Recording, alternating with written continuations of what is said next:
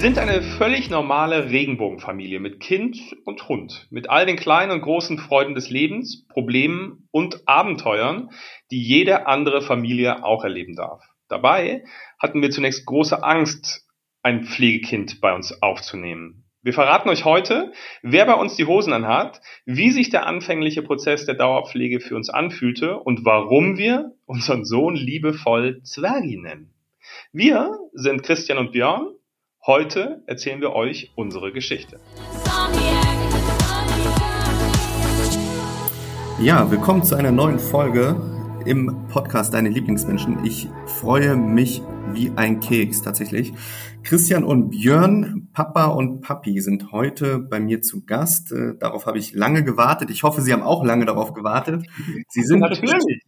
Sie sind schließlich Lieblingsmenschen der fast allerersten Stunde. Ich habe heute noch mal den Feed runtergescrollt. Eure Geschichte ist im Juni 2020 online gegangen auf dem Format, also tatsächlich vier Wochen, nachdem es das Format gibt. Und ihr habt mittlerweile eine Community aufgebaut, die sehr, sehr beachtlich ist. Über 85.000 Follower auf Instagram. Ihr habt einen eigenen Podcast. Wir sprechen später auch noch darüber, dass ein eigenes Buch kommen wird. Aber jetzt erstmal die Frage zum Intro, beziehungsweise die Antwort, die ich gern hätte und die Hörerinnen und Hörer da draußen. Wer hat bei euch die Hosen an? ah, das lasse ich meinen Mann erzählen. Ach, ähm, sagen wir mal so, wer hat bei uns die Hosen an? Die Hosen hat immer dann derjenige an, der in seinem in seinem Metier gerade gefragt ist, sagen wir mal so. Wir in teilen uns in, in, seinem Kompetenzbereich, genau. Das heißt, wir, wir teilen uns ab und zu ganz gerne die Hose und schmeißen die auch ganz gerne mal dem anderen zu, wenn es vielleicht gerade passend ist. Das ist aber gut aber, ausgedrückt. Ja, das hat er sehr liebevoll ausgedrückt und sehr pragmatisch. Wobei ich gebe zu, manchmal trage ich die Hosen auch ganz gerne. Ja, das ist so diese typische, ich glaube, da können alle nachfühlen, die sich in einer Ehe befindet. Es gibt meistens einen, der eher mal sagt, ach, lass ihn doch reden und ich hab mal Ruhe.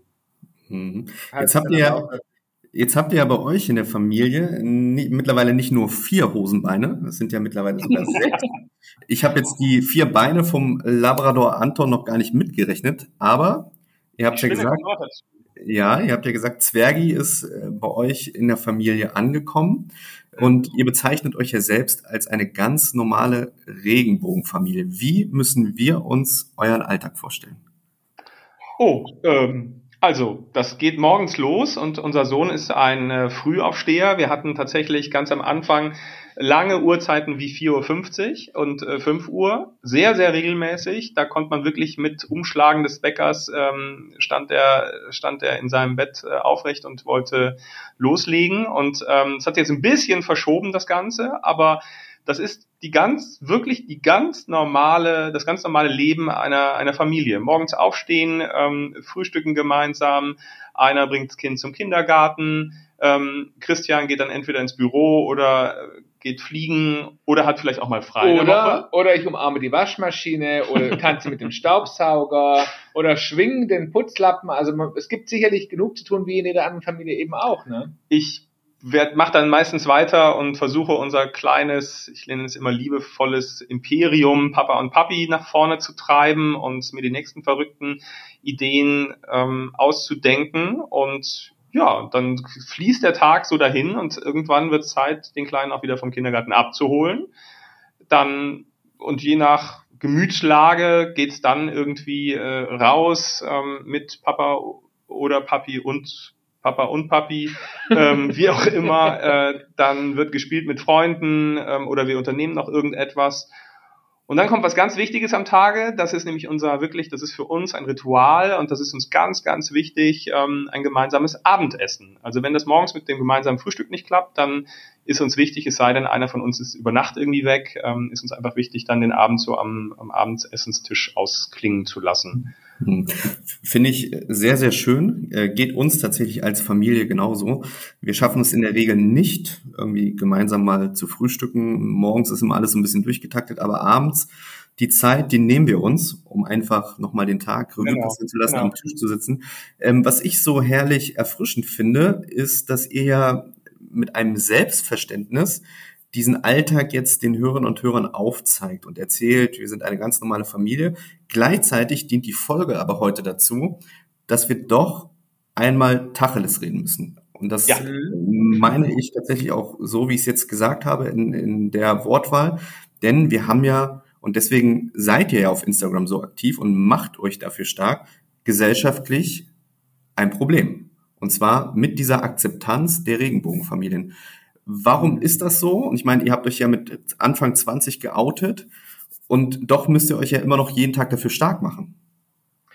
Ja, also es ist natürlich schon so, dass äh, wenn wir durch die Straßen gehen mit unserem Sohn Hand in Hand oder wenn wir uns irgendwo in der Öffentlichkeit bewegen, ähm, dass es immer noch Menschen gibt, die dieses Familienmodell tatsächlich ähm, kritisch äh, be be begutachten. Die gucken natürlich und denken sich, hm, ein Kind und zwei Männer, wie funktioniert das? Und es gibt natürlich noch ganz, ganz viele Rollenbilder bei Menschen im Kopf. Also ähm, so klassische Rollenbilder, was hat die Frau im Haushalt zu tun, was, was hat der Mann zu tun? Und dagegen arbeiten wir, weil wir ganz klar sagen, es geht nicht darum, dass es immer Rollenverteilung gibt, sondern es geht darum, was kann jeder am besten. Und es ist völlig unabhängig vom Geschlecht.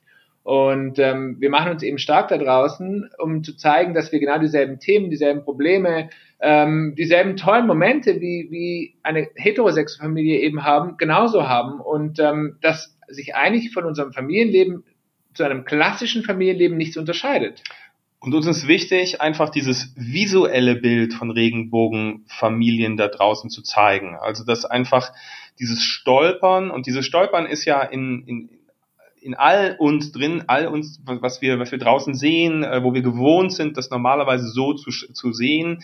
Ähm, sobald da irgendwas im System nicht stimmt, stolpern wir drüber, gucken uns das an und ähm, es geht vielleicht auch gar nicht Natürlich geht es vorrangig um Kritik und ähm, diese Kritik ein Stück weit auch ähm, zu ja verwässern, weil man einfach zeigt, guck mal, es ist eigentlich scheißegal, Hauptsache ein Kind wird geliebt. Ähm, aber es geht auch um dieses Stolpern, was wir einfach ausmerzen wollen, wo wir einfach sagen, hey, ähm, irgendwann wollen wir auch mal ein Restaurant betreten, ohne dass gleich, äh, ich übertreibe es jetzt vielleicht ein bisschen, de, der Lichtspot angeht und die Musik ausgeht ähm, und mhm. alle mit großen Augen uns angucken. Wir haben eine kleine Anekdote. Wir waren im Urlaub. Ähm, dort war ein für uns beide sehr offensichtlich ein lesbisches Pärchen, also zwei Frauen, die zwei Kinder hatten und ähm, die haben sich da am Pool, sah, war, waren die mit ihren Kids und haben gespielt und gelacht und getanzt und keine Ahnung was. Und niemand, wirklich niemand hat diese Familie wirklich angeschaut. Bei uns war das aber, du, wir kamen an diesen Pool und ab diesem Moment, und das kriegst du ja mit, ne, dieses Radar hat man dann ja auch irgendwie, mhm. ähm, wurden wir wirklich fast nackt ausgezogen, weil man einfach drüber stolpert. Dann wartet man erstmal, kommt da die Mutter, dann kommt da keine Mutter. Dann geht der, das Kind sehr liebevoll mit beiden Männern um. Ah, okay. Oh, das sind, glaube ich, zwei Männer mit Kind. So, finde ich das gut, finde ich das nicht gut. Ähm, aber ich gucke die ganze Zeit, gucke ich dahin. Und dann stellt sich oft die Frage, und das sieht man so ein bisschen in den Köpfen oder in den Augen der Menschen, von wem ist denn jetzt ja, das Kind? Genau. Also wer ist denn jetzt der leibliche Papa? Wenn er überhaupt der leibliche Papa ist, ähm, und wie haben die das Kind bekommen? Und da traut man sich ganz oft erstmal so, wir, wir finden es immer ganz lustig, weil am Ende des Tages es ist ja sehr ersichtlich, dass wir beide nicht äh, das Kind ausgetragen haben. Das heißt, die Frage, wo, wie kam die zu dem Kind, die ist völlig berechtigt und die kann man auch stellen, aber da trauen sich die meisten komischerweise nie, weil sie Angst haben, man tritt einem dazu nahe. Und wir sehen es aber auch total offen und locker auf dem, auf, äh, auf dem Campingplatz schicken, schicken ganz oft äh, Eltern und ihre Kinder vor, die das dann so ein bisschen abklopfen. Ähm, wir haben eine Kreuzfahrt gemacht, da haben wir das ganze Schiff durcheinander gebracht und irgendwann hat sich dann mal ähm, eine Person vorgetraut, die dann wiederum Christians beste Freundin, die mitgefahren ist, ähm, äh, als erstmal als Mutter da angesehen hat. Aber wahrscheinlich haben sich alle überlegt, warum macht diese Frau eigentlich so wenig mit dem Kind? Also du siehst, ähm, es gibt zahlreiche ähm, Anekdoten diesbezüglich und wir versuchen einfach hier ganz laut zu trommeln und zu zeigen, guckt mal, ja, wir sind zwei Männer und wir bringen ein visuelles System durcheinander, aber das war's dann auch schon, weil der Rest ist eigentlich identisch mit all euch Eltern da draußen auch. Absolut. Und ich, äh, auch wenn wir jetzt gerade über Barrieren im Kopf, also vordergründig im Kopf bei uns, bei den Menschen sprechen, lass uns mal konkret bei der Frage bleiben oder auch die Frage beantworten, die ihr euch ja gerade selbst gestellt hat, äh, habt, die sich ja andere auch stellen. Wie seid ihr denn zu dem Kind gekommen? Also Thema ähm, Dauerpflege und Nicht-Adoption. Also ursprünglich, damals, als der Gedanke gewachsen ist, war schon bei uns im Kopf, dass wir erstmal das Thema Adoption vorantreiben wollen. Und genau so haben wir auch gestartet. Also wir haben den Adoptionsprozess durchlaufen und innerhalb des Adoptionsprozesses äh, haben wir sehr viel, unter anderem auch über Pflege gelernt. Nichtsdestotrotz wollten wir natürlich erstmal den Weg der Adoption weitergehen, weil wir einfach gewusst haben, ähm, oder weil wir für uns beide auch damals gedacht haben, das ist so der klassische Weg, wenn man jetzt kein leibliches Kind selbst bekommen kann. Ähm, wir hatten damals selbst das Thema Pflegekind, Dauerpflegekind überhaupt nicht auf dem Schirm. Und wie gesagt, durch den Prozess haben, haben wir da viel darüber gelernt. Dann hatte ich tatsächlich im Arbeitsumfeld ähm, eine Kollegin, die hatte zwei Pflegekinder. Und ich habe dadurch wahnsinnig viel gelernt und konnte viele Vorurteile, die man eben auch immer noch Pflegekindern gegenüber hat oder der Aufnahme von Pflegekindern, äh, aus dem Weg räumen. Und dann kam ich irgendwann zu Björn und habe gesagt, du, ähm, was hältst du davon, wenn wir einfach zweigleisig fahren? Denn man hat uns sehr wohl auch im Adoptionsprozess gesagt, das kann schnell gehen, das kann gar nicht funktionieren oder es kann sehr lange dauern. Und äh, jetzt sind wir ja beide keine 20 mehr, sondern Björn ist 44, ich bin 40. Ähm, damals waren wir, war Björn, an, war Björn gerade 40, ich Mitte 30, ähm, wo wir schon gesagt haben, wir müssen da Gas geben. Ne? Und so sind wir dann tatsächlich auf das Thema Pflege gekommen und haben da ganz viel darüber gelernt. Kann man Unterschiede für die Hörerinnen und Hörer äh, beziffern, was, was denn wirklich so, ja, also der Unterschied ist zwischen einer ja, Adoption ja. und einer Dauerpflege? Naja, ganz klar ist, dass ähm, vor dem Recht, ähm, wenn du ein Kind adoptierst nach dem Adoptionspflegejahr, das ist ein Jahr, ähm, ab danach ist dieses Kind rechtlich dein Kind. Und das spricht auch niemand mehr mit. Hm. Ähm, solange du dich, also ne, solange du nicht irgendwie auffällig wirst und irgendwann doch dann ein Jugendamt ähm, äh, da, da drauf springt. Aber ähm, das ist rechtlich einfach dein Kind, als hättest du ein leibliches Kind bekommen. Okay. Die Pflege, da ist klar, äh, dass das eben nicht so ist. Du bist, du bist, ähm, wir sind Dauerpflegeeltern, also die Wahrscheinlichkeit, dass Lukas bei uns äh, wieder rausgeht aus der Familie, ist extrem gering. Ähm, aber es gibt dann regelmäßigen Kontakt zu ähm, zum Jugendamt, ähm, wenn äh, je nach, nach Kind sozusagen und, und Rechtslage gerade ähm, ist da ein Vormund. Ähm, äh, da ist äh, dann, da sind auch leibliche Eltern, ähm, da kann es äh, Besuchskontakte geben zu den leiblichen Eltern. Ähm, also das ist ein ganz, ganz anderes System als eben äh, bei der Adoption. Mhm. Gibt es denn auch einen ähm, Kontakt zu den leiblichen Eltern von Lukas? Ähm, das sind Geschichten, die wir nicht erzählen, weil sie einfach, ähm, das okay. betrifft es, also die Persönlichkeit von ihm, ähm, so wie wir auch nicht über, also ne, so wie wir unser Kind auch nicht in die Kamera halten, ähm, uns Gesicht zeigen, so wie wir nicht über Krankheiten sprechen, die irgendwie bei ihm, bei uns ausgebrochen sind, groß, ähm, so gehört auch diese Geschichte, ähm, ähm, diese Geschichte mit, äh, mit den Besuchskontakten. Mhm, okay, das heißt, Ihr habt hier eine relativ große Community, ihr gebt vieles preis, aber ihr sagt auch ganz klar, da gibt es ein, eine Schutzhülle, da gebe ich gewisse Dinge nicht preis und dazu gehört neben der Intimität auch, ähm, dass ihr euer Kind quasi ja nicht im Netz zeigt. Genau, es gibt halt, also sowohl zu der Geschichte von Lukas, es ist so, dass äh, es ist seine Geschichte und diese Geschichte kennen nur sehr wenige Menschen und die kennen wir und die soll er irgendwann kennen. Und bevor das die ganze Nation und die ganze Welt, also sagen wir mal die ganze mhm. Nation mitbekommt, ähm, möchten wir ihm die Chance geben, dass er selbst diese Geschichte kennenlernt, wenn er groß genug ist. Er ist jetzt fünf Jahre alt und er hat noch ein bisschen Zeit, bis das wirklich, bis so ein Kind sowas versteht. Aber wir möchten ihm einfach das nicht vorwegnehmen und deshalb ist uns das so wichtig, seine Privatsphäre zu schützen und dann, wenn der, wenn der Moment gekommen ist, wenn er selbst groß ist und allein entscheiden kann, wie er damit umgeht, dann darf er darüber auch, oder kann er darüber sprechen, aber das steht uns einfach nicht zu, um diese Geschichte ihm vorwegzunehmen. Das ist so ein kleines Geheimnis, das betrifft ihn und wir möchten es mit ihm gemeinsam erarbeiten, wenn er alt genug ist. Hm. Jetzt sind ja viele andere Familien, das wisst ihr ja genauso gut wie ich, auch auf Instagram unterwegs, auch in der Größenordnung. Ähm, und da sind ja auch viele dabei, die dann sagen, ich zeige proaktiv mein Kind. Ich will jetzt gar nicht ähm, über Vermarktung, Werbung etc. oder so sprechen, mhm. sondern es geht ja nur darum, äh, generell das Thema äh, aufzugreifen, Kinder im Netz. Und da haben wir ja momentan auch gesellschaftlich ähm, echt ein Thema, ähm, ne? Äh, Darknet etc.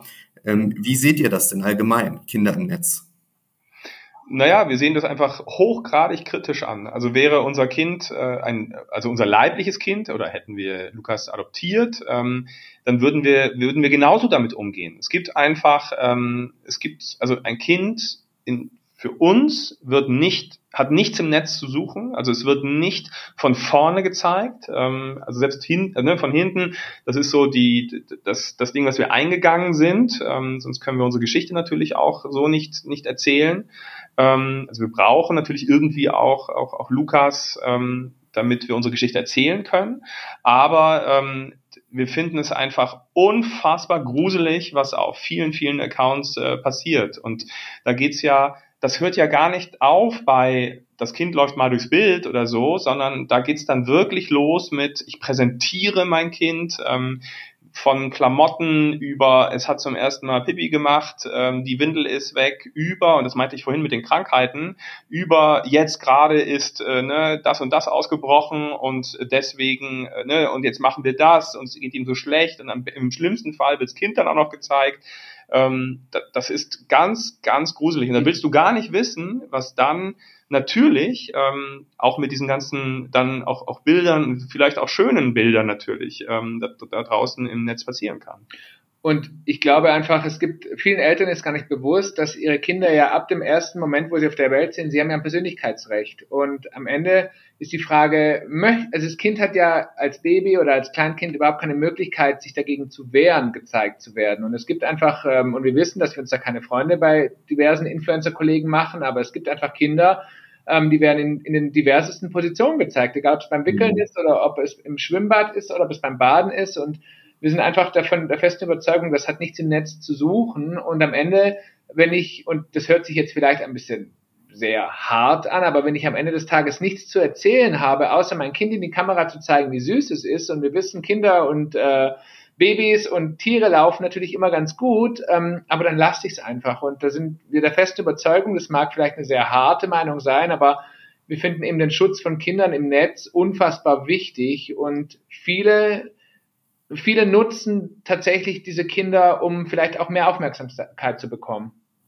Hm. Ich finde am Ende des Tages, ähm, also erstmal A, bin ich total bei euch, weil ich ähm, oder wir es als Familie genauso praktizieren seit 2017, als wir irgendwann auch auf Instagram Fuß gefasst haben und gesagt haben, okay, wir bewegen uns in einer Nische, dem Elterndasein und da hast du nun mal vorrangig mit, mit Kindercontent zu tun.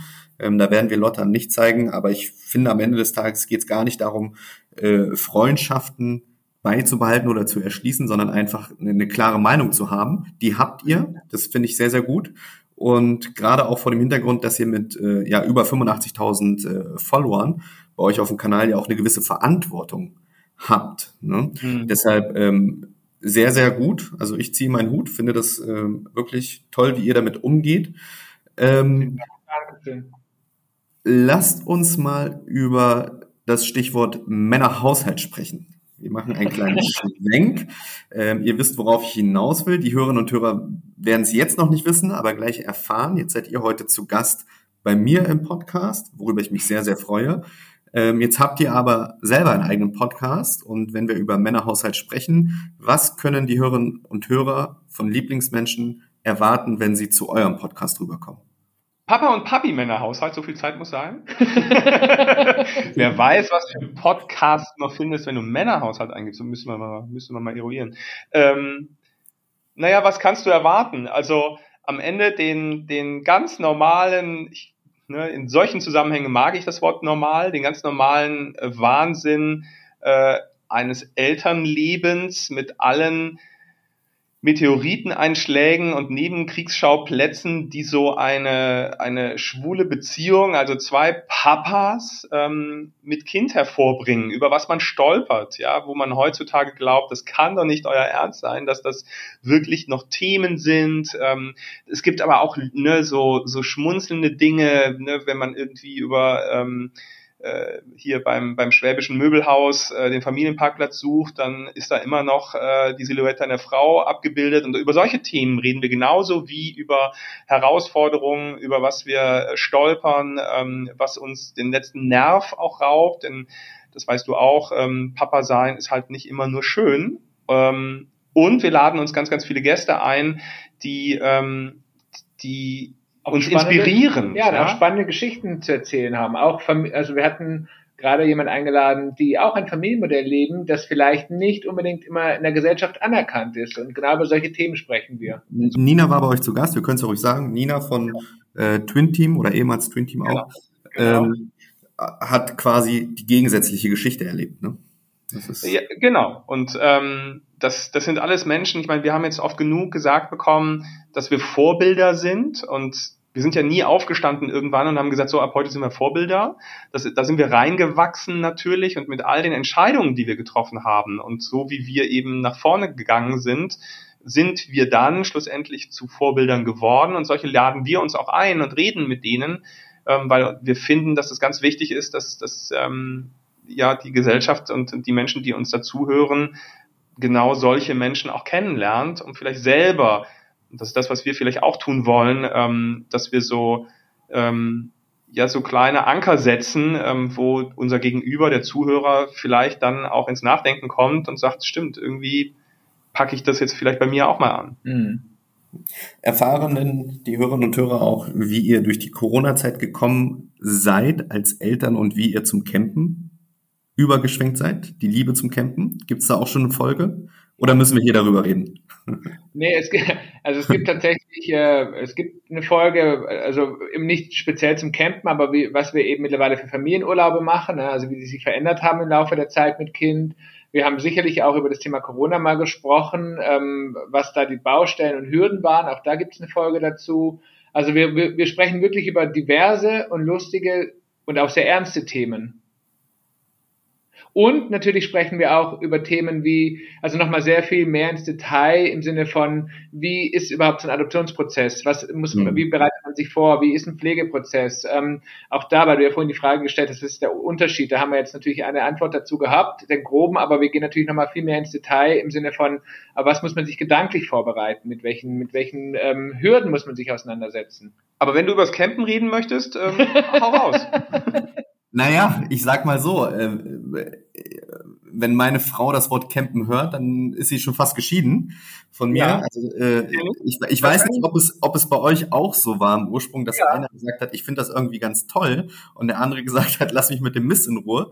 Ähm, zumindest ist das der Status quo bei uns. Aber vielleicht könnt ihr trotzdem mal kurz erzählen, wie ihr euch dann gefunden habt, auch als Familie und was ihr vielleicht beim letzten Campingurlaub erlebt habt. Also als, also müssen wir mal ganz kurz in die Vergangenheit bei mir reisen. Ähm, das hat nämlich damit zu tun, ich bin ja tatsächlich äh, als Schaustellerkind groß geworden und bin sehr viel in meinem Leben bis zum 18. Lebensjahr eben im Wohnwagen beziehungsweise in Wohnmobilen groß geworden und ähm, fand es als Kind immer ganz toll und im laufenden Alter dann so mit der Pubertät fand ich es immer doofer. Und als ich damals mit 18 ausgezogen bin und äh, in die Berufswelt eingestiegen bin, habe ich mir geschworen, nie wieder in meinem Leben werde ich so einen so eine Kiste betreten.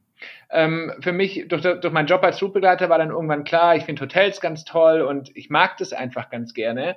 Und war, für mich war das Thema Wohnwagen komplett tabu, bis mein Mann um die Ecke kam. Ja, denn ähm, auch ich bin im Wohnwagen groß geworden, beziehungsweise irgendwann dann, als ich älter Im wurde, Klappfix. Im, im Zelt vorm äh, Klappfix, vorm Wohnwagen.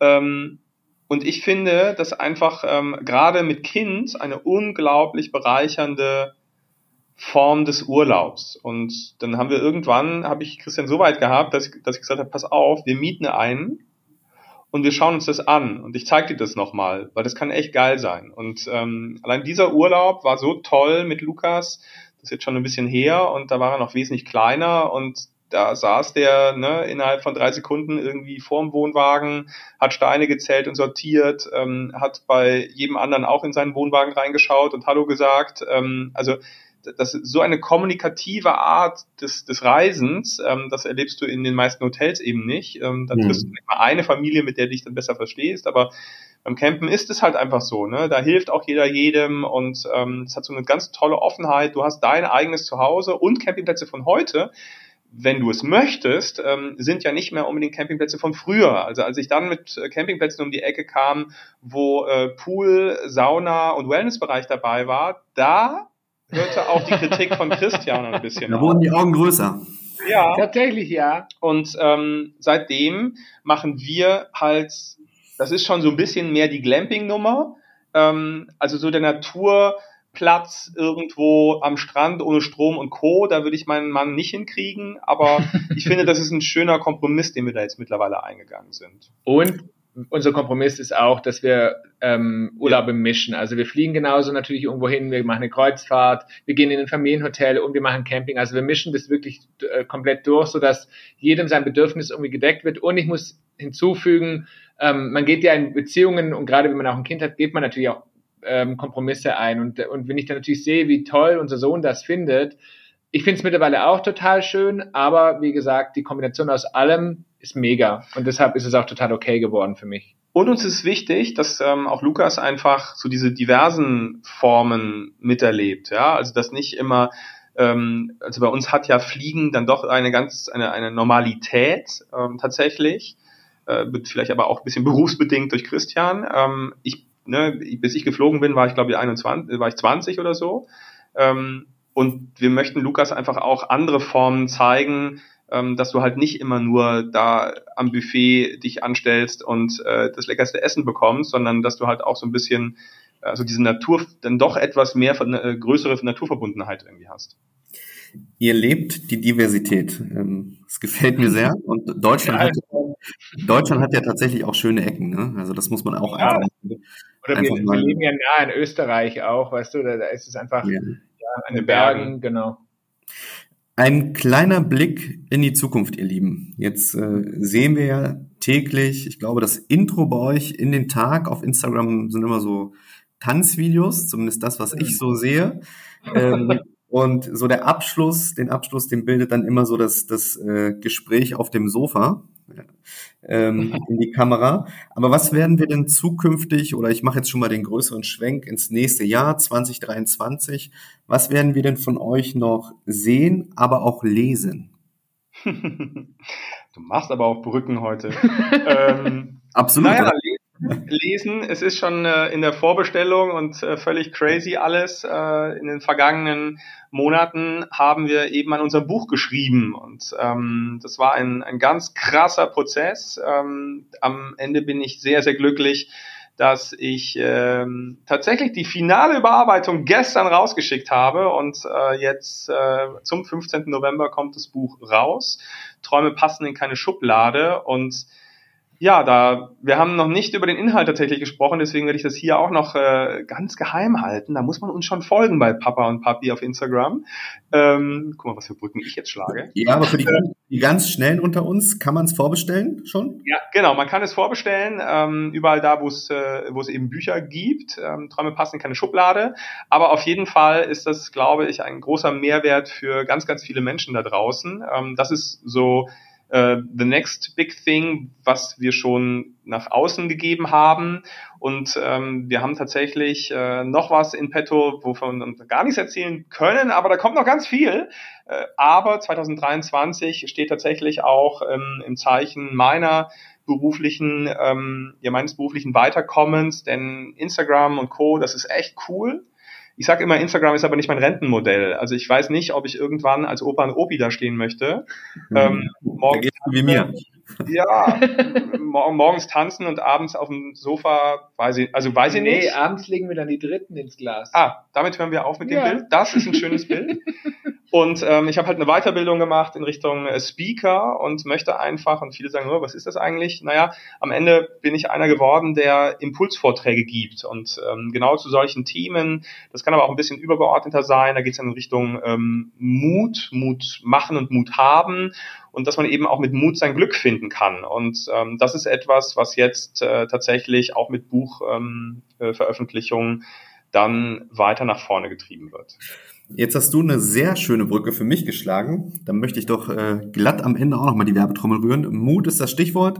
Ähm, passend zum Format, zum Podcast äh, gibt es ja seit Juni die Mutmacher-Kollektion. Das heißt, alle, die Interesse daran haben, was Schönes zu kaufen oder aber auch Mut zu verschenken, können das gerne tun. Den Link, den blende ich immer dauerhaft in der Story ein. Ansonsten, Träume passen in keine Schublade, ist vorbestellbar. Genau. Veröffentlichung Mitte November. Ich freue mich. Ich werde mir mein Exemplar bestellen beziehungsweise hier vor Ort holen in meinem Buchhandel des Vertrauens. Ähm, bin tatsächlich gespannt, was der Inhalt ist. Ähm, bin sehr, sehr dankbar und selig, dass ihr heute meine Gäste gewesen seid.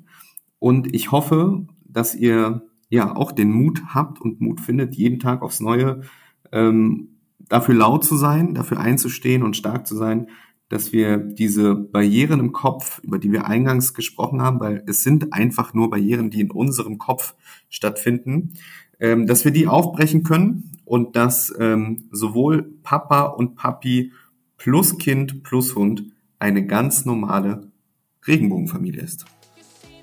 Vielen Dank. Dankeschön. Vielen Dank, dass wir da sein durften.